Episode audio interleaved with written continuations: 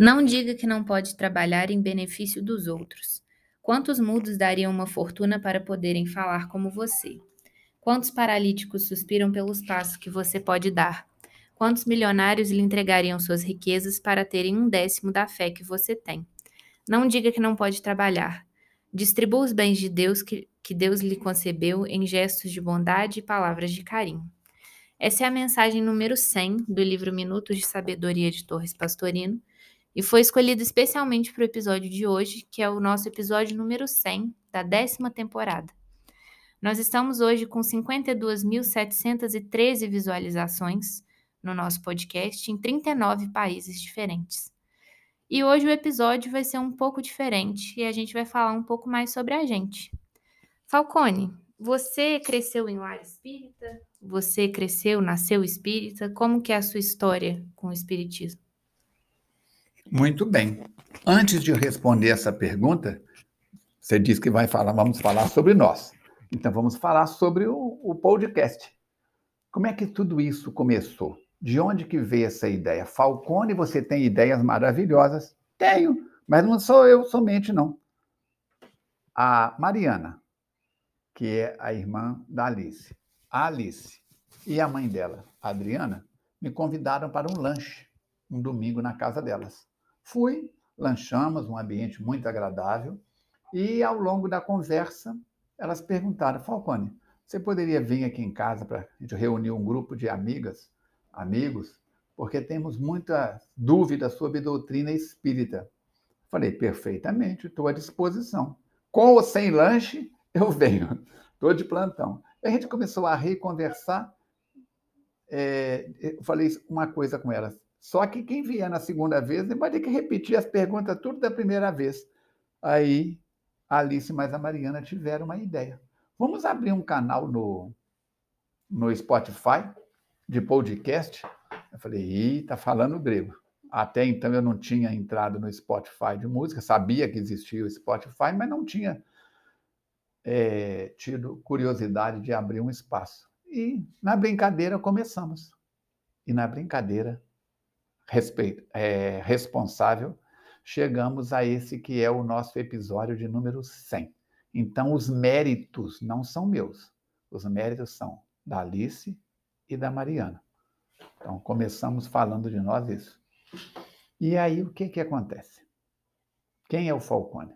Falcone, eu nasci em New York, Astolfo Dutra City. Eu coloco New York na frente na brincadeira. Eu nasci em Astolfo Dutra e quando eu nasci, a cidadezinha tinha em torno de 4 mil habitantes. Hoje já está, cresceu, está com 11 mil habitantes também. Puxa vida, depois de 67 anos, como é que faz? Eu nasci em família católica, minha mãe e minha avó eram catequistas, a minha mãe é de Miraí, meu pai de Astolfo Dutra. E a minha mãe lá em Miraí é, foi catequista até o casamento, e uma família muito religiosa. A mãe do meu pai, a avó Chica, que eu sempre cito, que é a avó que era, entre aspas, analfabeta, mas tinha uma cultura popular extraordinária, era trabalhava com plantas medicinais, era benzedeiro e tudo mais. Família toda de tradição católica. Meu avô Biagio Falcone veio da Itália, italiano é católico até a alma, né? Sabe como é que é? Idolatram toda aquela história lá. E aos eu fui coroinha, sacristão do padre João Batista Vercade, dos 6 aos 11 anos.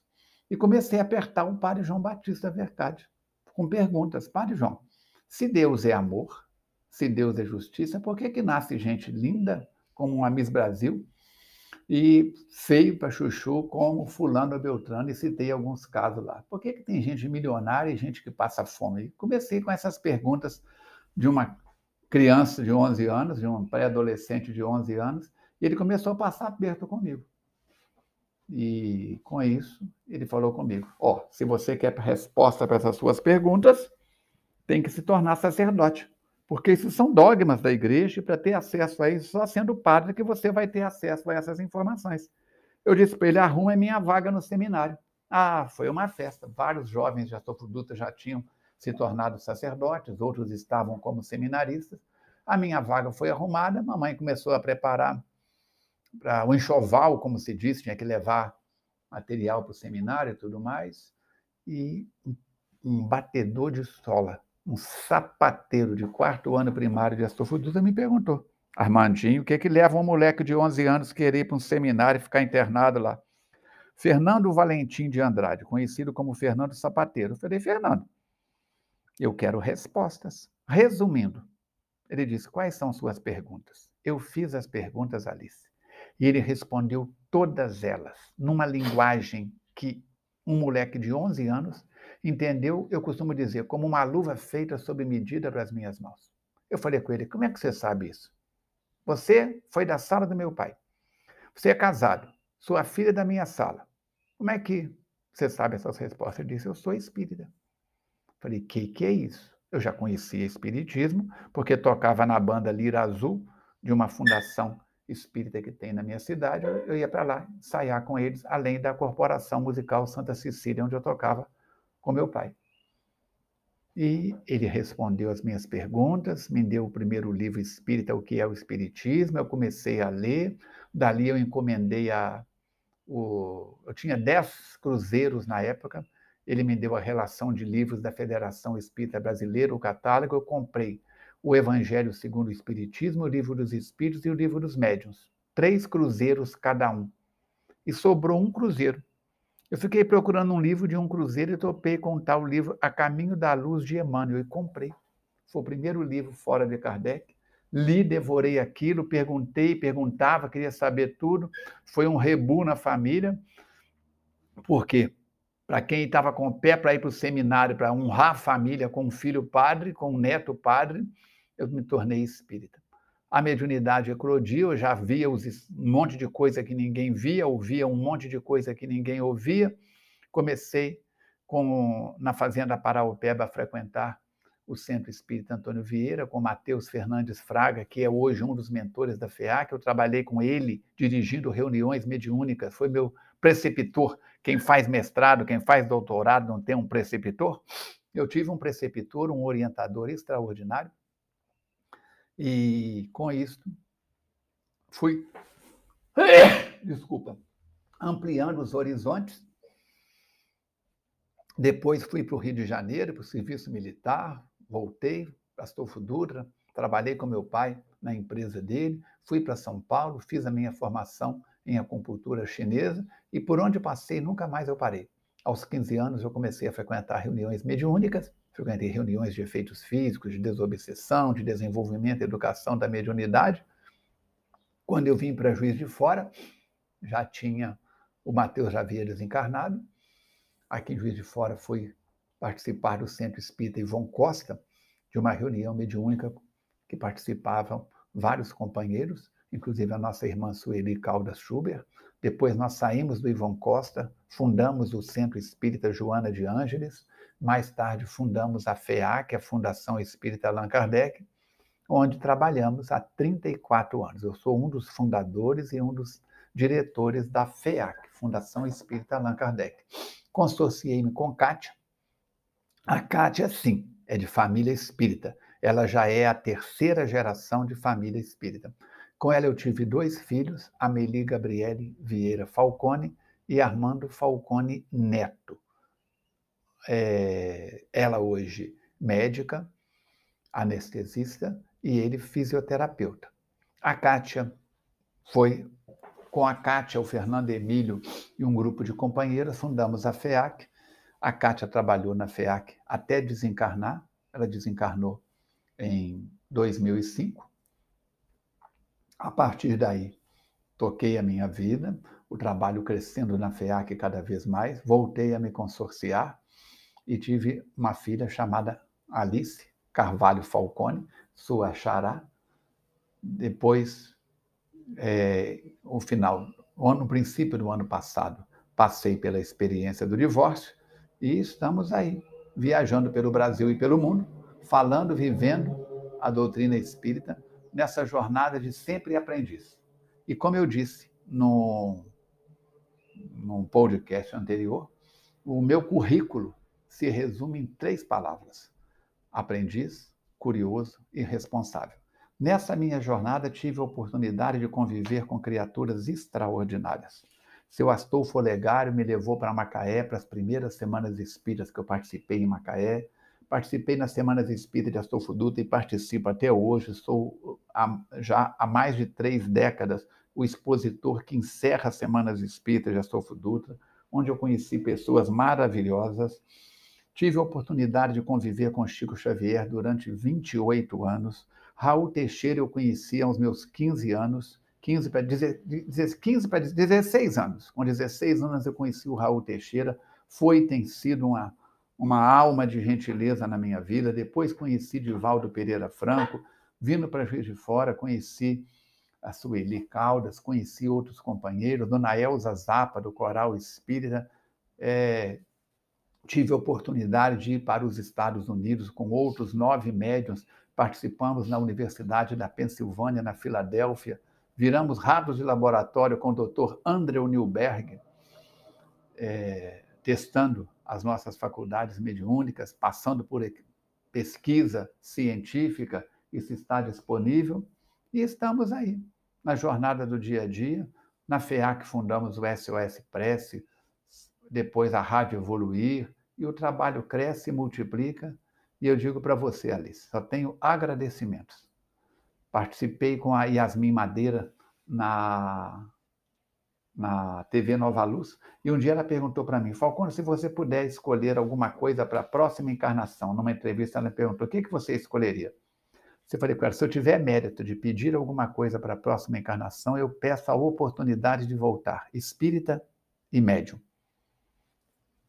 E cada dia eu só tenho que agradecer por essa jornada. Eu fiz aí uma mini biografia rápida e nessa, nessa jornada toda eu tenho recebido um auxílio extraordinário dessa falange de espíritos, dessa egrégora de luz e dos companheiros que me toleram, porque se, hoje, se nessa décima temporada nós estudamos aí os desafios da família, da convivência, a família espírita, a casa espírita é uma família.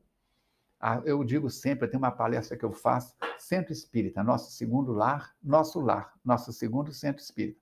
Então, aproveita a oportunidade para agradecer a todos os milhares de pessoas com quem eu trabalhei no movimento espírita, pedir desculpas pelas minhas grosserias, pelos meus momentos de aflição, de perturbação também, porque todos os temos. Cada dia, o nosso lema é ser hoje melhor do que fomos ontem, para ser amanhã melhor do que estamos sendo hoje. É essa a nossa jornada, é esse o nosso aprendizado. E você? Quem é Alice Dias Carvalho? Nasceu em espírita? Como é? Conta um pedacinho desse um pedaço da sua história agora. Eu nasci em família espírita. Meus pais espíritas, mãe e pai espírita. Os dois, na verdade, nasceram em famílias católicas, então o resto da minha família é todo mundo católico. Só eu, minha irmã, meus pais somos espíritas. E a gente sempre foi muito criticado por isso. Pelas minhas as, as avós, né, principalmente, sempre tentando levar a gente para a igreja. Fazer primeira é, comunhão. É, batizamos na igreja, tentava fazer primeira comunhão, odiava, achava, nossa, me dava uma depressão aquilo lá, não gostava, não entendia o que estava acontecendo. Eu chegava as crianças lá falando de, de Jesus, de Moisés, Adão e Eva, eu não sabia nada, não entendia o que era aquilo que estava acontecendo, só queria ir embora. E cresci espírita, sempre fui espírita, sempre foi minha religião. É, já ouvi bons desaforos por ser espírita. Estudei em escola metodista até os meus 10 anos. Depois fui estudar no colégio militar, então já não tinha mais essa, essa veia religiosa na escola, era completamente sem religião lá dentro, e aí cada um por si. E passei a vida tentando aprender um pouquinho do que é o Espiritismo. Acho que a maior prova que eu tive de de que eu sou espírita realmente foi quando meu pai faleceu, em outubro de 2019. Que aí realmente eu precisei acreditar em alguma coisa.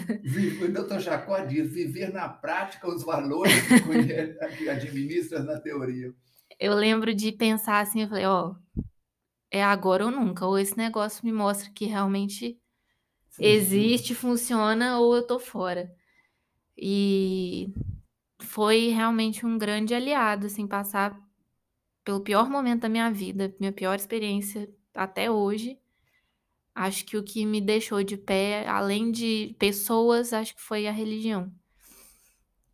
E desde então tem sido isso, assim, me aproximei mais da religião aos poucos.